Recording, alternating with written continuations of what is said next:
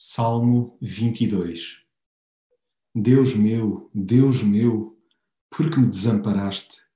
Porque estás afastado de me auxiliar?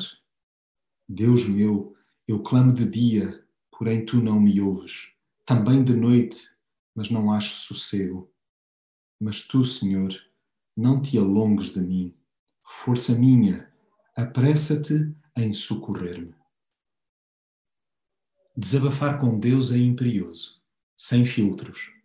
Há que abrir o jogo completamente sobre o que nos vai na alma.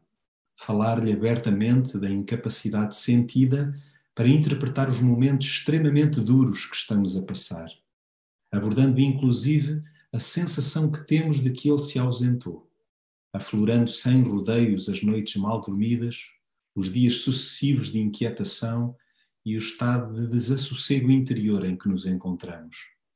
E ao invés de julgarmos que tal procedimento é indicador de falta de fé, recorde-se que até Jesus se valeu desta abertura de alma para com o Pai.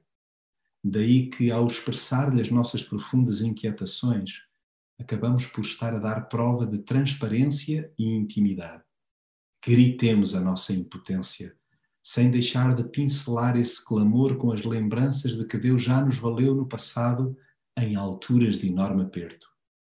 Enquanto lhe expomos o coração a desconjuntar-se, a garganta a secar-se e a troça a que nos sujeitam, ridicularizando a confiança que declaramos ter nele, reafirmemos os seus cuidados para conosco e sussurremos-lhe: Não te afastes de mim, porque a angústia vai chegar e não tenho quem me ajude.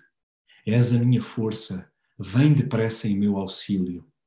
Dependamos dele, tanto mais que sabemos que ele não despreza nem desdenha do sofrimento dos pobres, nem desvia deles o olhar. Ele ouve-os quando lhe pedem ajuda.